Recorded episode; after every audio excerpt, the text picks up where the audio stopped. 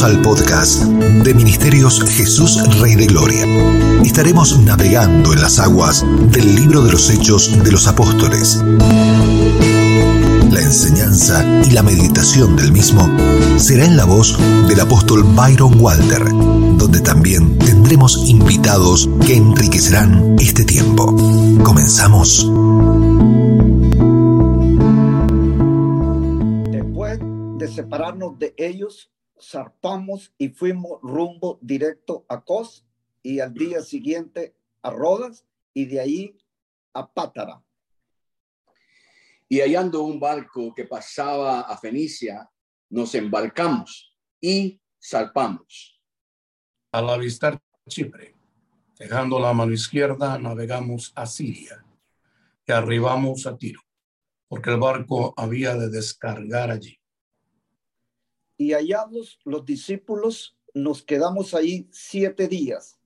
Y ellos decían a Pablo por el Espíritu que no subiese a Jerusalén. Cumplidos aquellos días, salimos, acompañándonos todos con sus mujeres e hijos, hasta fuera de la ciudad. Y puestos de rodillas en la playa, oramos. Abrazándonos los unos a los otros, subimos al barco y ellos se volvieron a sus casas. Y nosotros completamos la navegación saliendo de Tiro y arribando a Tolemaida y habiendo saludado a los hermanos, nos quedamos con ellos un día. Al otro día, saliendo Pablo y los que con él estábamos, fuimos a Cesarea y entrando en casa de Felipe el evangelista, que era uno de los siete, pasamos con él. Este tenía cuatro hijas doncellas que profetizaban. Y permaneciendo nosotros ahí algunos días, descendió de Judea un profeta llamado Agabo, quien viniendo a vernos, tomó el cinto de Pablo y atándose los pies y las manos, dijo, esto dice el Espíritu Santo.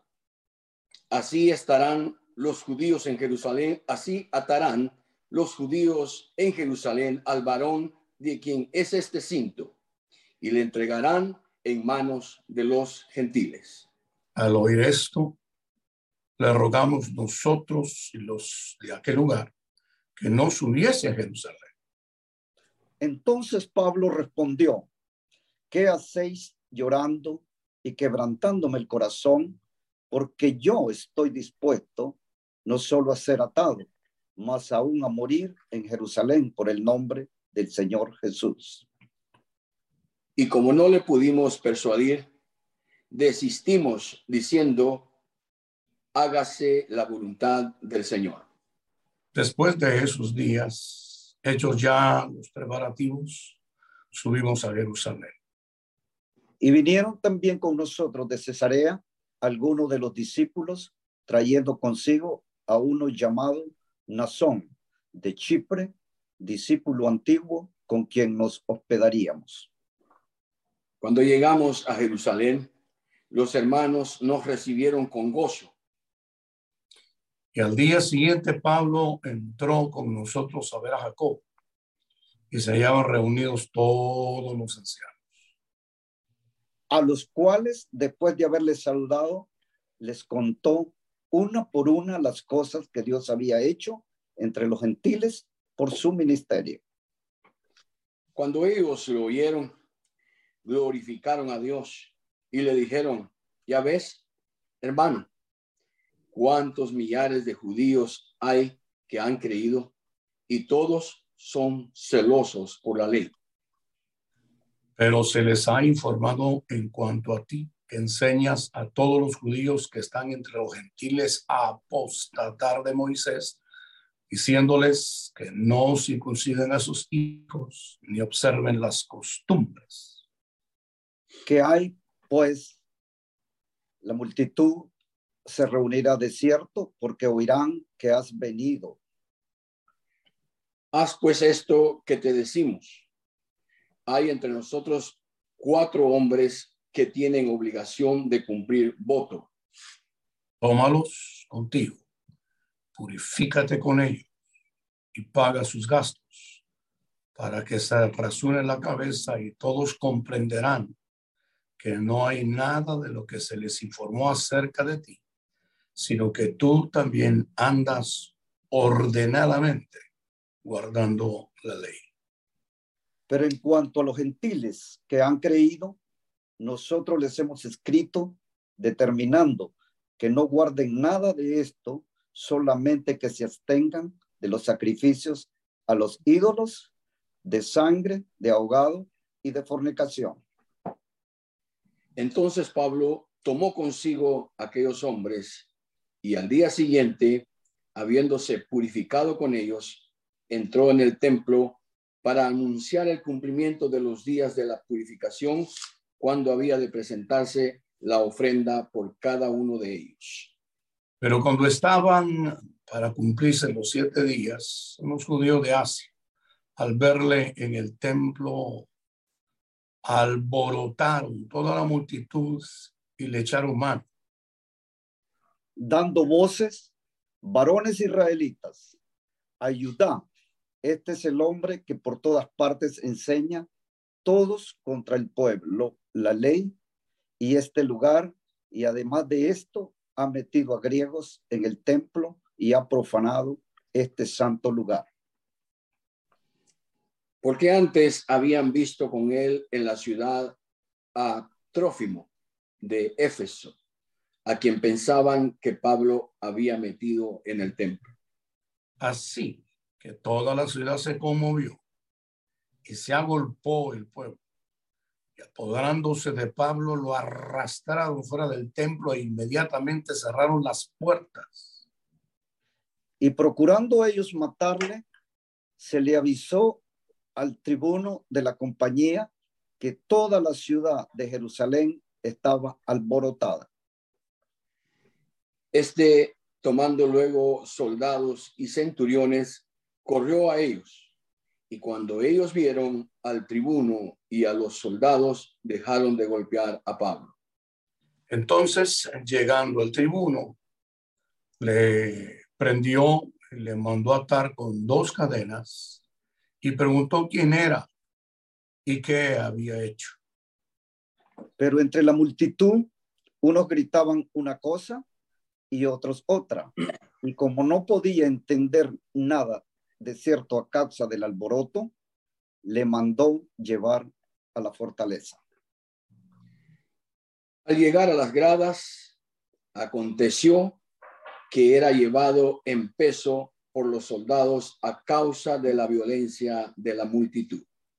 Porque la muchedumbre del pueblo venía detrás gritando, muera. Cuando comenzaron a meter a Pablo en la fortaleza, dijo el tribuno, ¿se me permite decirte algo? Y él dijo, ¿sabes griego? ¿No eres tú aquel egipcio que levantó una sedición antes de estos días y sacó al desierto los cuatro mil sicarios? Entonces Pablo dijo, yo de cierto soy hombre judío de Tarso, ciudadano de una ciudad no insignificante de Cilicia pero te ruego que me permitas hablar al pueblo. Y cuando él se lo permitió, Pablo estando en pie en las gradas, hizo señal con la mano al pueblo y echó gran silencio. Habló en lengua hebrea diciendo,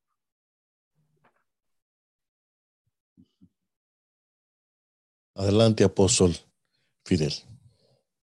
Gracias, apóstol.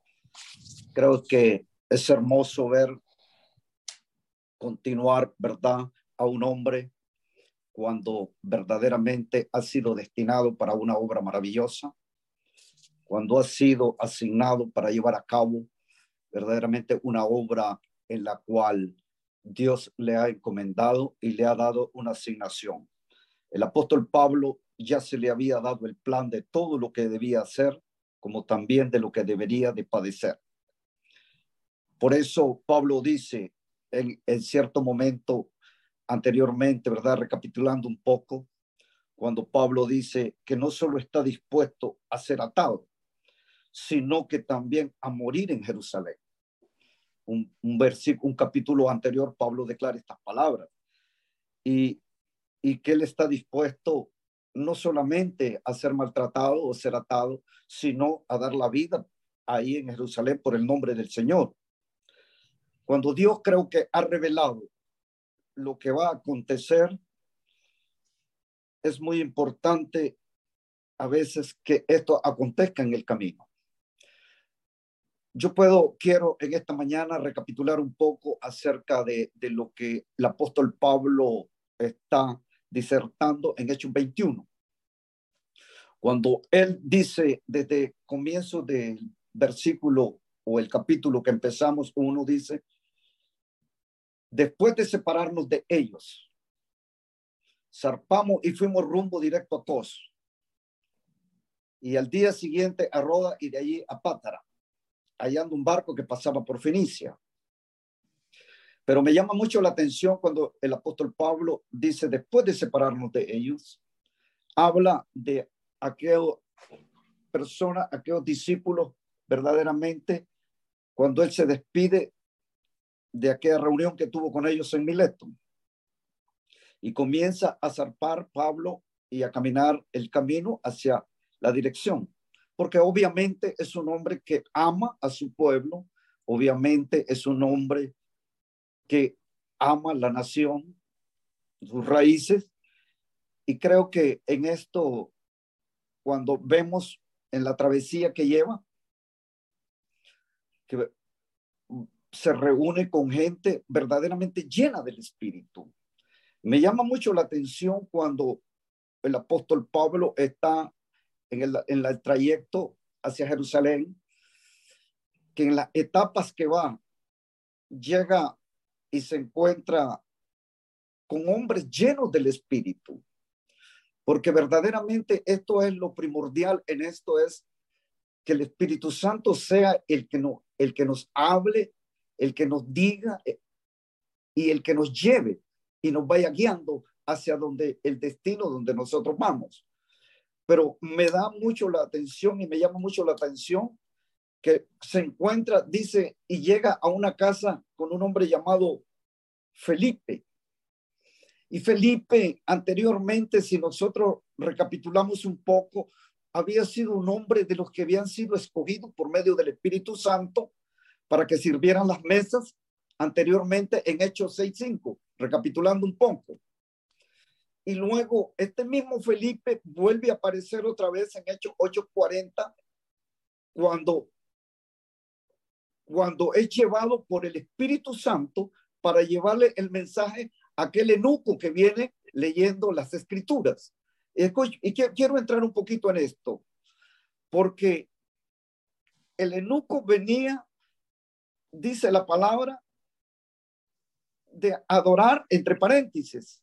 Felipe era un hombre lleno del Espíritu Santo y luego también sus hijas dicen que eran cuatro que, muchachas jóvenes, vírgenes, que había recibido el don de la profecía. Y esto es hermoso porque cuando Pablo se reúne con este tipo de gente en esta relación, el apóstol Pablo obviamente está lleno con gente llena del Espíritu Santo. Y lo que le están diciendo a Pablo verdaderamente es algo revelado del Espíritu Santo, porque después de estar en estas reuniones, Pablo, si aparece un hombre llamado Agabo, este profeta, y comienza a decirle a Pablo que con ese cinto, el cual él cargaba en su cintura, con ese mismo cinto que se quita y dice, así van a atar a este hombre cuando llegue a Jerusalén, este mismo profeta Agabo es el mismo que anteriormente había profetizado una gran hambruna sobre la tierra, sobre toda la tierra. Esto ocurrió, dice la palabra, en el reinado de Claudio, pero esto también provocó a que los hermanos mostraran un espíritu de compasión y misericordia. Y esto es muy importante hoy en día para nosotros, que a veces vienen situaciones que se presentan, que quizás no están en nuestras agendas, pero que verdaderamente son muy necesarias para que mostremos ese espíritu de compasión, para que mostremos ese espíritu de misericordia en medio de estas dificultades. Así como a Pablo verdaderamente le están hablando por medio del espíritu, yo he oído muchas veces hablar de esto y siempre me preguntaba, ¿por qué Pablo, obviamente, si se le está hablando por el espíritu, a que no suba a Jerusalén, porque ahí va a ser atado y maltratado, mas sin embargo, nos preguntamos, ¿y por qué? Si es el Espíritu Santo el que verdaderamente le está hablando a este hombre, a que no suba a Jerusalén. Pero verdaderamente ahí mismo podemos ver que verdaderamente cuando un hombre ha sido, ha sido llamado para una misión con una asignación clara, aunque a veces se le hable y él sabe que es hombres y mujeres que le están hablando llenos del Espíritu, pero también él sabe y se da cuenta que él había sido escogido verdaderamente para esto. Por eso en el libro de los Hechos 9, recapitulando un poco, dice que había un discípulo llamado Ananías en la ciudad de Damasco, el cual el Señor en una visión dice que a Pablo le dijo que se levantara y que fuera a la calle que se llamaba de la derecha y fuera y buscara a un hombre llamado Saulo de Tarso. Y este orando dice que había visto en visión a un, a un varón llamado Ananías y que fuera y le pusiera las manos encima para que recibiera y recobrara la vista. Y le dijo, el Señor, ven, porque instrumento escogido me eres para llevar mi nombre en presencia de los gentiles y reyes y de los hijos de Israel, porque yo les mostraré, yo te mostraré cuánto le es necesario que padezca por mi nombre. Ahí es donde quiero enfocarme un poco.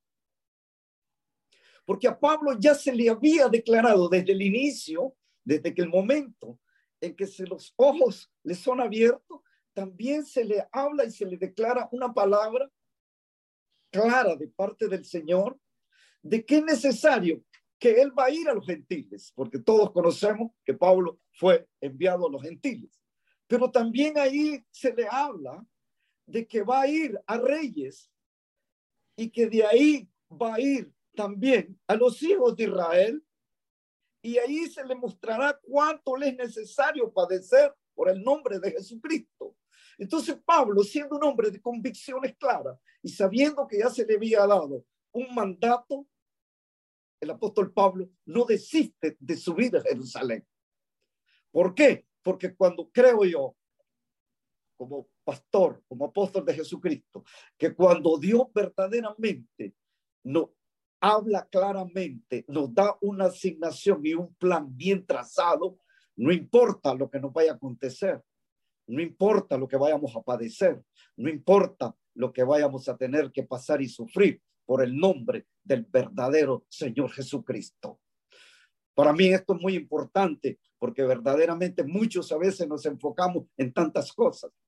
Muchos a veces decimos que el Espíritu así me dice, pero verdaderamente cuando hay una convicción de que Dios te ha hablado, cuando hay una convicción de que Dios te ha revelado claramente un plan. No nos va a importar subir, porque verdaderamente también Dios nos ha dicho que con ese pueblo tenemos que ir y que no importa lo que tengamos que pasar, no importa lo que vaya a acontecer, sino que verdaderamente vamos a ir a hacer lo que Dios nos ha mandado hacer. Por eso Pablo dice que no le importa a él, dice lo que tenga que pasar, no le importa lo que tenga que sufrir, no le importa lo que tenga que ver, que está dispuesto no solamente a ser atado, sino también a morir por causa del Señor Jesucristo.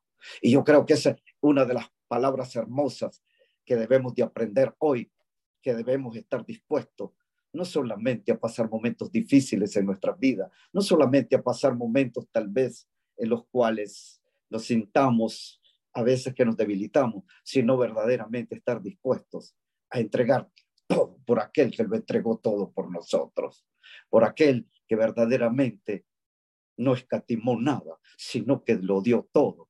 Yo creo que cuando hay una revelación clara, cuando hay una revelación verdaderamente clara para nosotros en nuestras vidas como ministros del Señor, no vamos a escatimar nada, sino que vamos a ir a dar todo por el Señor.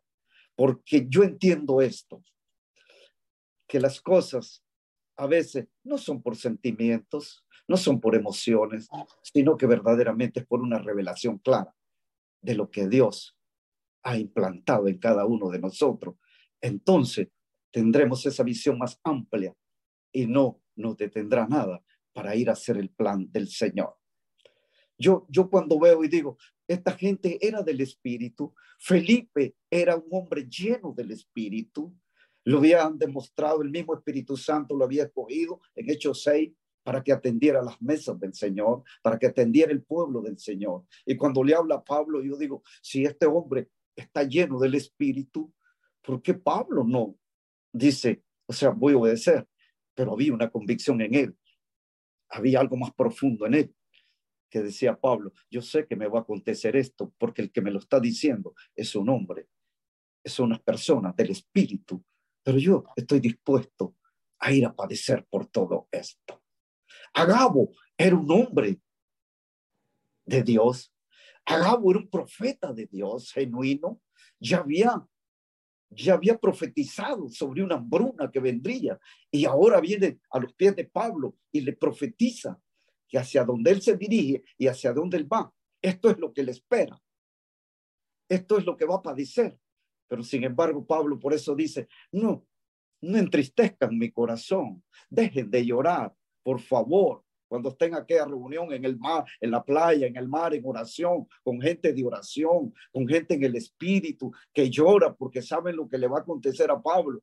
Él mismo le dice, no contristen mi corazón, no aflijan mi corazón.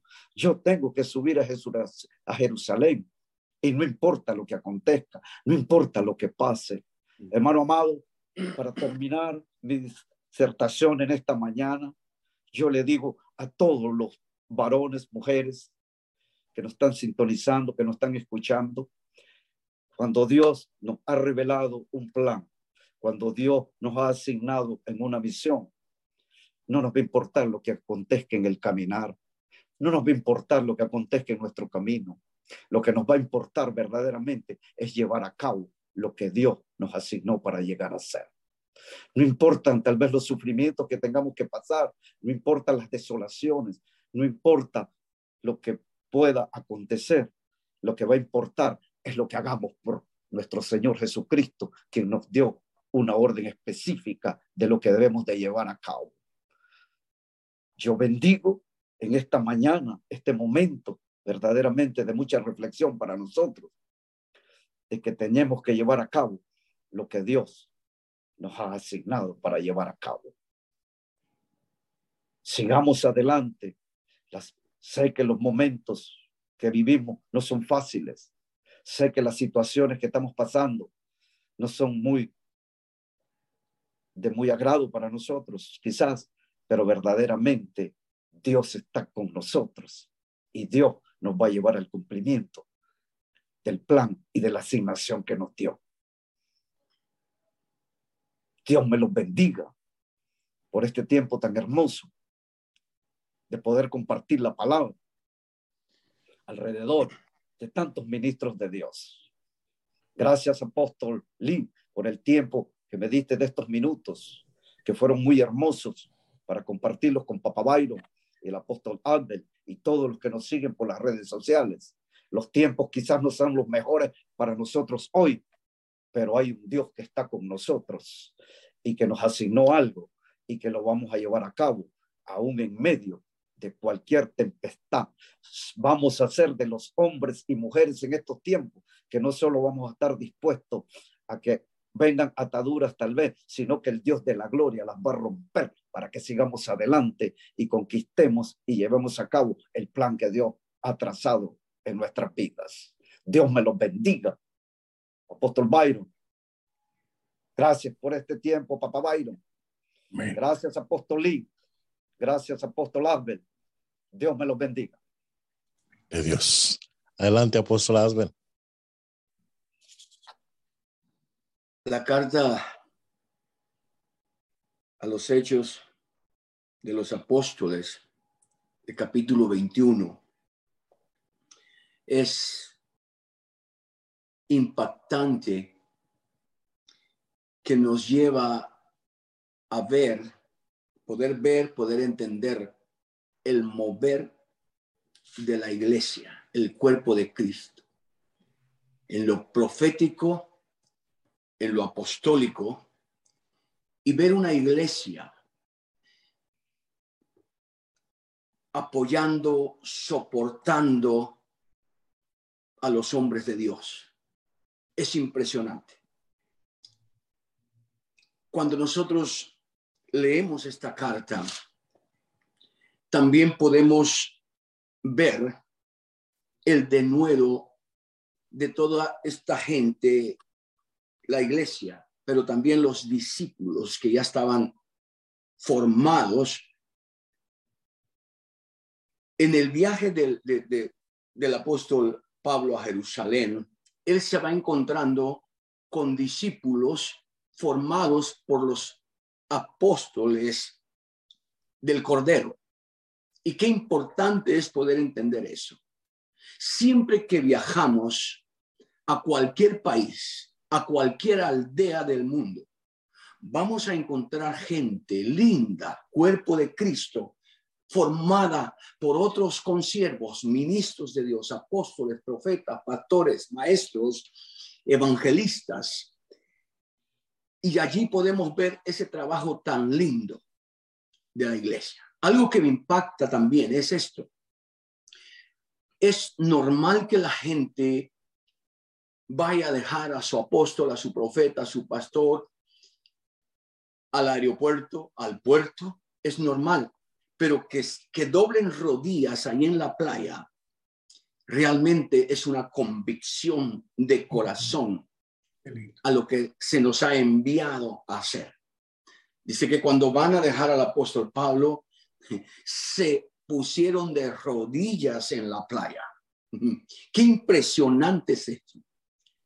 Ahora, por supuesto que los ojos de nuestro entendimiento se van y, uno dice, bueno, la gente estaba ah, de rodillas orando con denuedo por su apóstol, eh, que la protección de Dios con él. Y probablemente la gente pasaba por allí haciendo ejercicio, ¿no? Eh, corriendo. Y, y conocemos la mentalidad natural de la gente que no entienden. Allí podemos entender lo que dice y nos llaman locos, porque nuestra locura ellos no la entienden. También podemos irnos y decir cuando ustedes van a dejar a su pastor, a su profeta, a su apóstol al aeropuerto, al ministro de Dios, ponernos de rodillas, probablemente ahí en la sala de espera, sería algo que, que no se acostumbra, pero que realmente nos deja ver el corazón de esta gente, el amor del pueblo de Dios hacia sus ministros. Y eso es impresionante. Se cree que el apóstol Pablo llega a su viaje a Jerusalén el año 57 eh, después de Cristo. Y, y el impacto de él encontrarse con toda esta gente que lo recibió. Por eso es importante, yo sé que mucho pueblo de Dios, eh, ministros de Dios, verán, escucharán eh, este, este video de Hechos 21. Es importante que podamos destacar aquí la unidad del cuerpo de Cristo. La unidad en, dentro de la iglesia, la unidad entre los discípulos. Pablo se encuentra con un discípulo antiguo que lo atendió, que lo recibió. Y qué, qué, impresionante de verdad es poder disfrutar, escudriñar esta carta de los hechos. la disfrutamos cada vez que pasamos por aquí y nos detenemos y ver cómo el apóstol Pablo, aunque recibe esa palabra profética, él sigue adelante con este precioso evangelio, estableciendo este glorioso evangelio, él sigue adelante. Entonces, hay puntos importantes que destacar aquí. El amor del pueblo para sus ministros, apóstoles, profetas, evangelistas, maestros, pastores. El mover profético de la iglesia, del mover de este glorioso evangelio la unidad y amor del pueblo. Eso es importante. Y el arduo trabajo de los apóstoles que antecedieron a Pablo en Jerusalén. Y por supuesto, encontrarse con Felipe, ver algo de este evangelista precioso, eh, es impresionante. Tener cuatro hijas profetizas cuatro doncellas. Qué, qué, maravilloso. Y hoy mismo en el presente podemos disfrutar también todo esto. Podemos disfrutar y ver cómo encontramos iglesias lindas en diferentes países. Vuelvo, valga la redundancia, vuelvo a repetirlo, en muchas aldeas en el interior, unas aldeas maravillosas He tenido la experiencia personalmente de arribar a aldeas lindas, donde realmente ves el corazón de la gente. Eh, recuerdo hace algunos años haber llegado a, unas aldeas lindas, unos pueblos lindos de las montañas de Oaxaca, eh, donde una gente linda sale a recibirme, gente que yo no conocía, pero que ya Jesucristo reinaba en sus corazones. Y ver el amor de esta gente eh, fue impactante para mí. Hay un gozo genuino del Evangelio, ese gozo que, que no te lo da cualquier cosa pasajera aquí en la tierra. Hay cosas que te pueden producir alegría y, tú lo sabes, una casa, un carro, eh, eh, etcétera.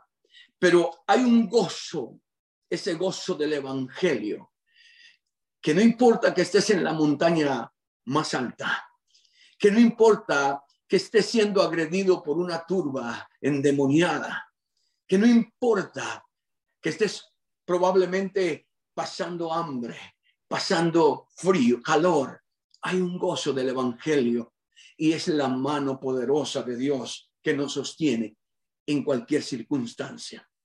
Por eso, hablando de la oración en la playa, yo exhorto a todos mis hermanos, a todos mis conciervos, a que nos unamos en oración en estos tiempos. Unámonos en oración, en clamor, en ayuno, ante la presencia de Dios.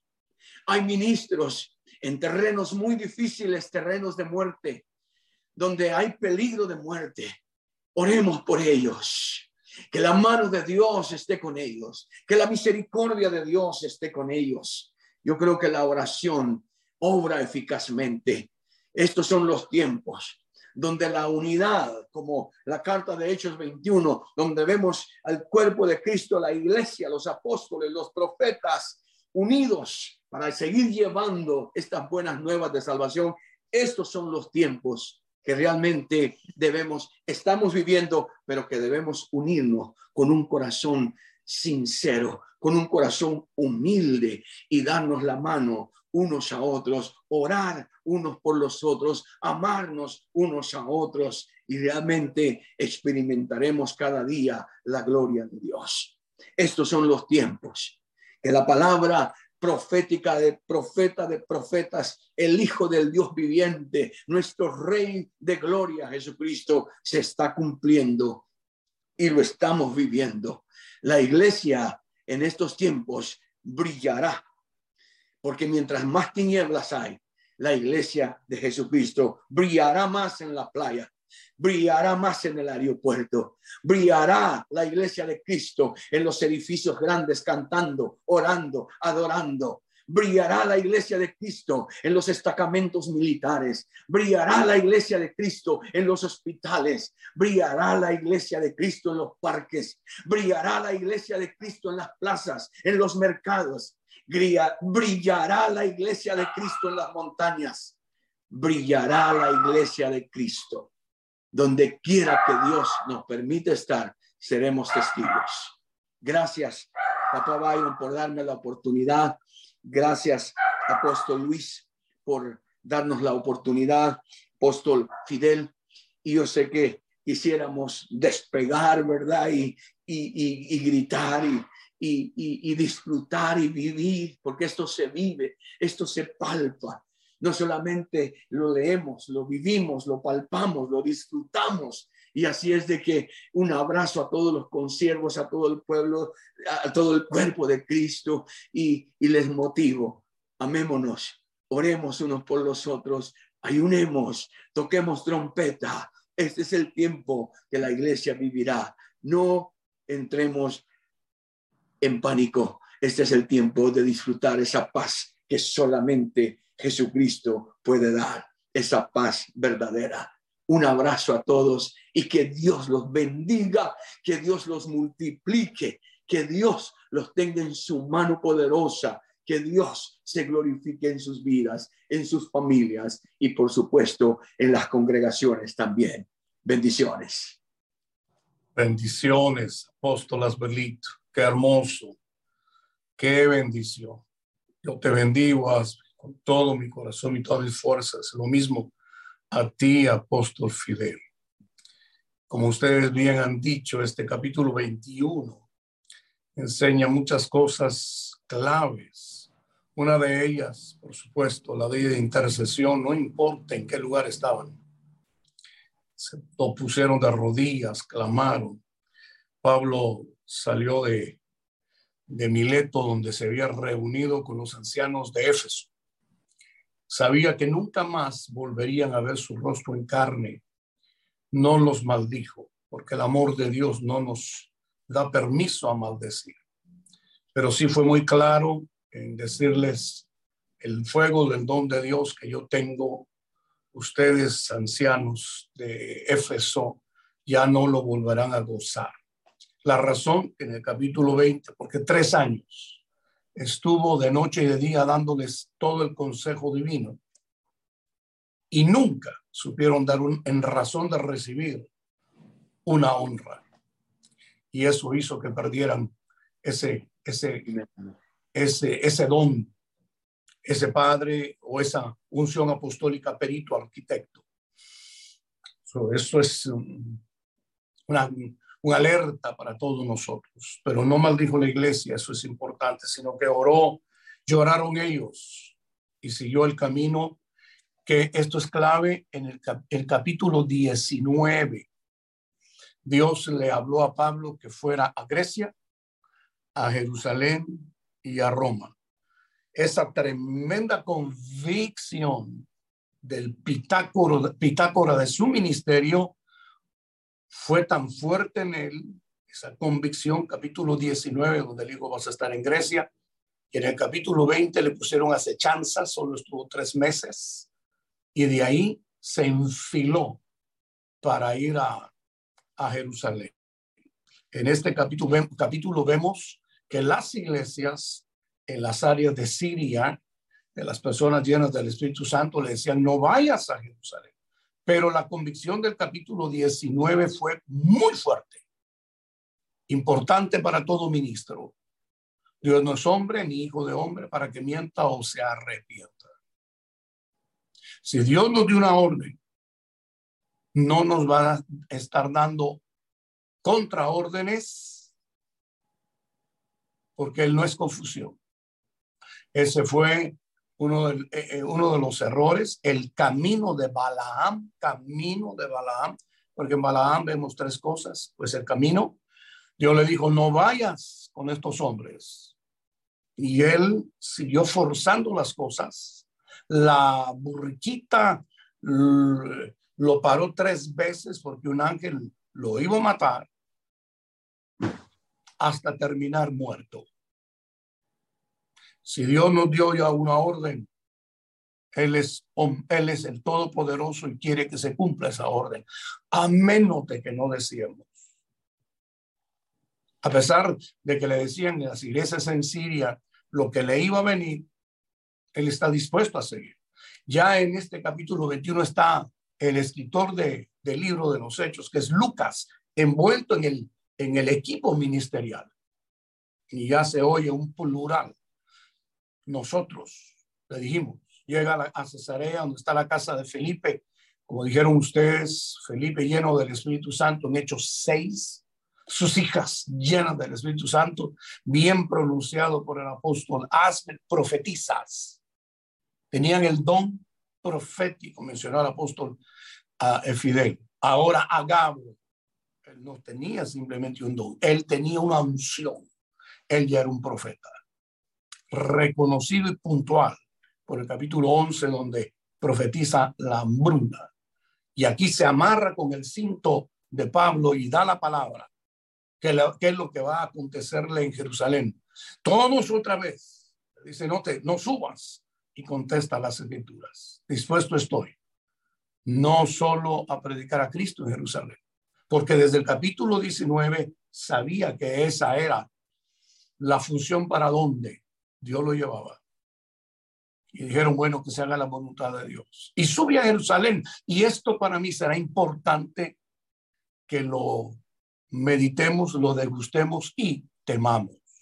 Porque cuando sube a Jerusalén, Jacob, que era el que había recibido del Señor la delegación de ser autoridad, el hermano del Señor, Jacobo, el que escribe la, la, carta que lleva el nombre de Santiago, le dice, tú sabes, eh, cuando, Pablo da el testimonio, todo lo que el Señor había hecho entre los gentiles, inmediatamente le dice, tú sabes que aquí hay muchos celosos de la ley y que han oído de ti que andas desordenadamente. Nadie se puede casar con dos esposos, dice el libro a los Romanos capítulo 7.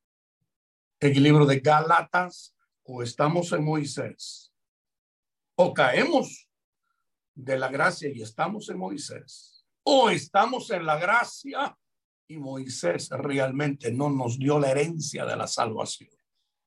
No es por tratar de guardar ritos, rituales, que la salvación le es otorgada al ser humano es por la fe, es por la sangre, es por el nombre, es por el gran pacto, es por el, el sacrificio del Señor Jesús.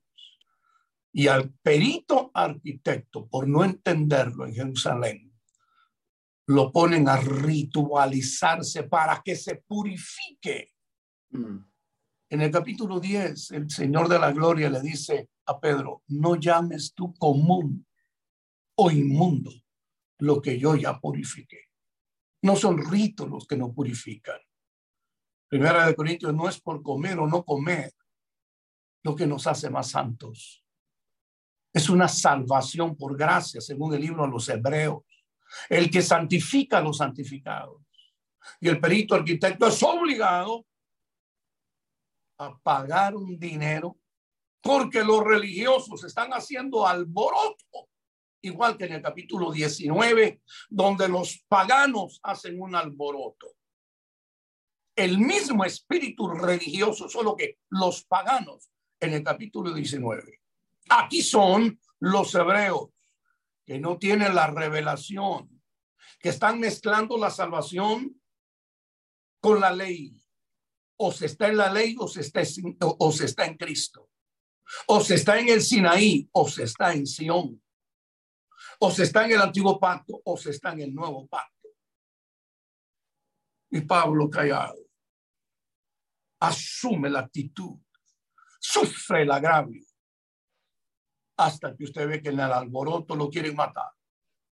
Y se cumpla la palabra de Agabo, lo agarran los gentiles y le salvan la vida. El tribuno con los centuriones y los soldados le salvan la vida porque desde el capítulo 19 tenía que estar en Grecia, en Jerusalén y llegar a Roma. Cuando alguien está en el destino perfecto de Dios, no habrá arma forjada contra él que lo haga desistir, a menos que por dentro se deje seducir. Por eso es de que el reino de los cielos es para los valientes y solo estos lo arrebatan. El reino de los cielos no es para gente miedosa, medrosa, pusilánime, que vive de lo que otro diga de él. Por eso en primera de Corintios Pablo dijo que dice el mundo de mí no me importa. Que dice la iglesia de mí no me importa. ¿Qué digo yo de mí mismo? No me importa. Me importa qué dice Dios de mí.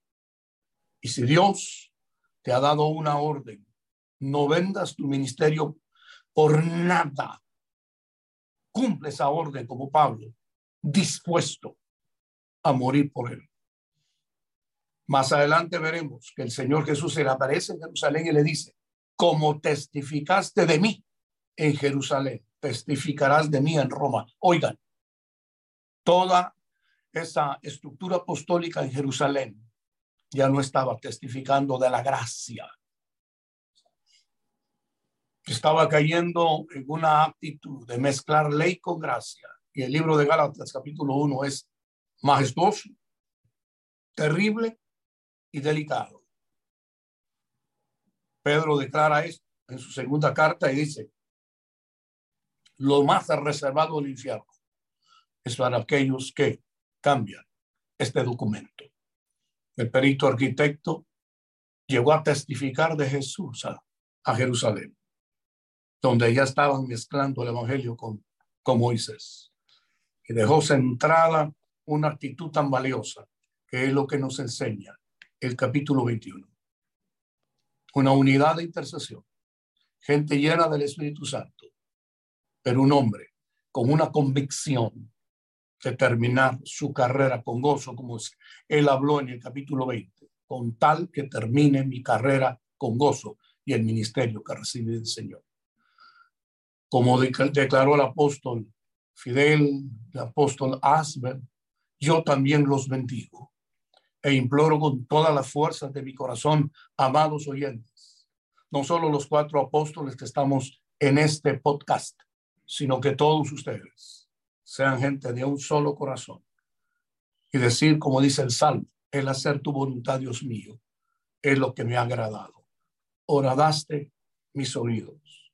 Anunciaré tu nombre en medio de la congregación. Bendición.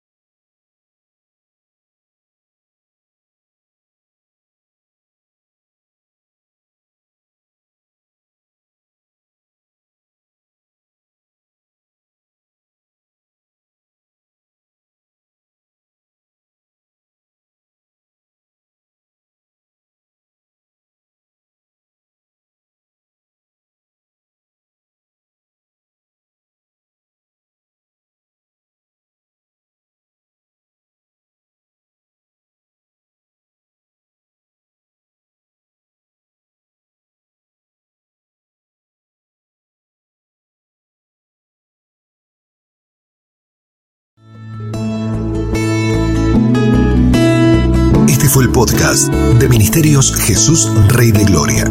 Nos encontraremos la próxima semana en una nueva entrega, donde continuaremos sumergiéndonos más profundo en el libro de los Hechos de los Apóstoles, en la voz del apóstol Byron Walter, junto a sus invitados.